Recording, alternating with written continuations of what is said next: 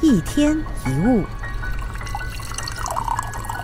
不要对别人过度卑躬屈膝，也不要对别人任意指使。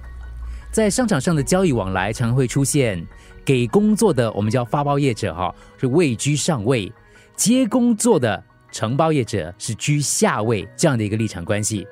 但是如果这份认知太过强烈的话，工作态度就会因为交易对象不同而不断的变来变去。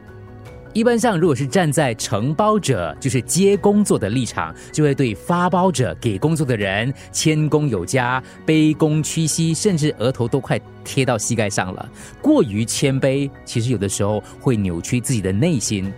如果站在发包者给工作者的立场，就会对承包者任意指使，这让人不敢恭维。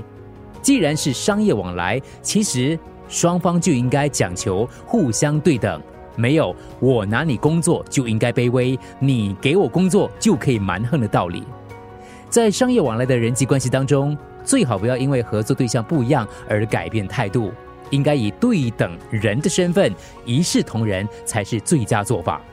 而且不管位在哪一个立场，都要怀抱着非常感谢您把工作委托给我，非常感谢你愿意接下这份工作的感恩之心。一天一物。